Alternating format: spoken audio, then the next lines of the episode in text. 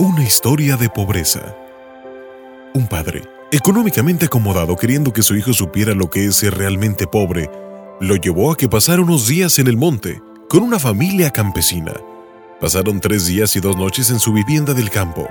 En el automóvil, retornando a la ciudad, el padre le preguntó a su hijo, Hijo, ¿qué te pareció la experiencia? Buena, contestó el muchacho. Y bueno, hijo, dime, ¿qué aprendiste?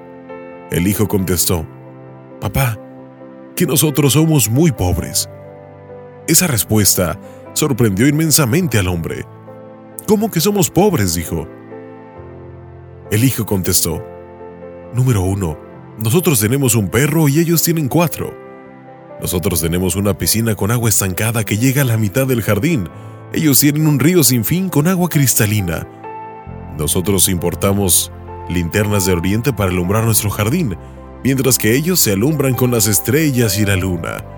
Nuestro patio llega hasta la cerca, y el de ellos llega hasta el horizonte. Nosotros compramos nuestra comida, ellos siembran y cosechan la de ellos.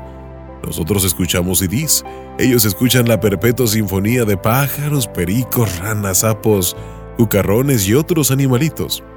Nosotros cocinamos en estufa eléctrica, ellos comen todo lo que tiene ese glorioso sabor sobre el fogón de la leña. Para protegernos, nosotros vivimos rodeados por un muro. Ellos viven con sus puertas abiertas, protegidos por la amistad de sus vecinos. Nosotros vivimos conectados al celular, a la computadora y al televisor. Ellos, en cambio, están conectados a la vida, al cielo, al sol, al agua, al verde del monte a los animales, a sus siembras, a su familia y sobre todo a Dios papá. El padre quedó impactado por la profundidad de su hijo y entonces el hijo terminó. Gracias papá por demostrarme lo pobres que somos. Cada día estamos más pobres de espíritu y de apreciación por la naturaleza.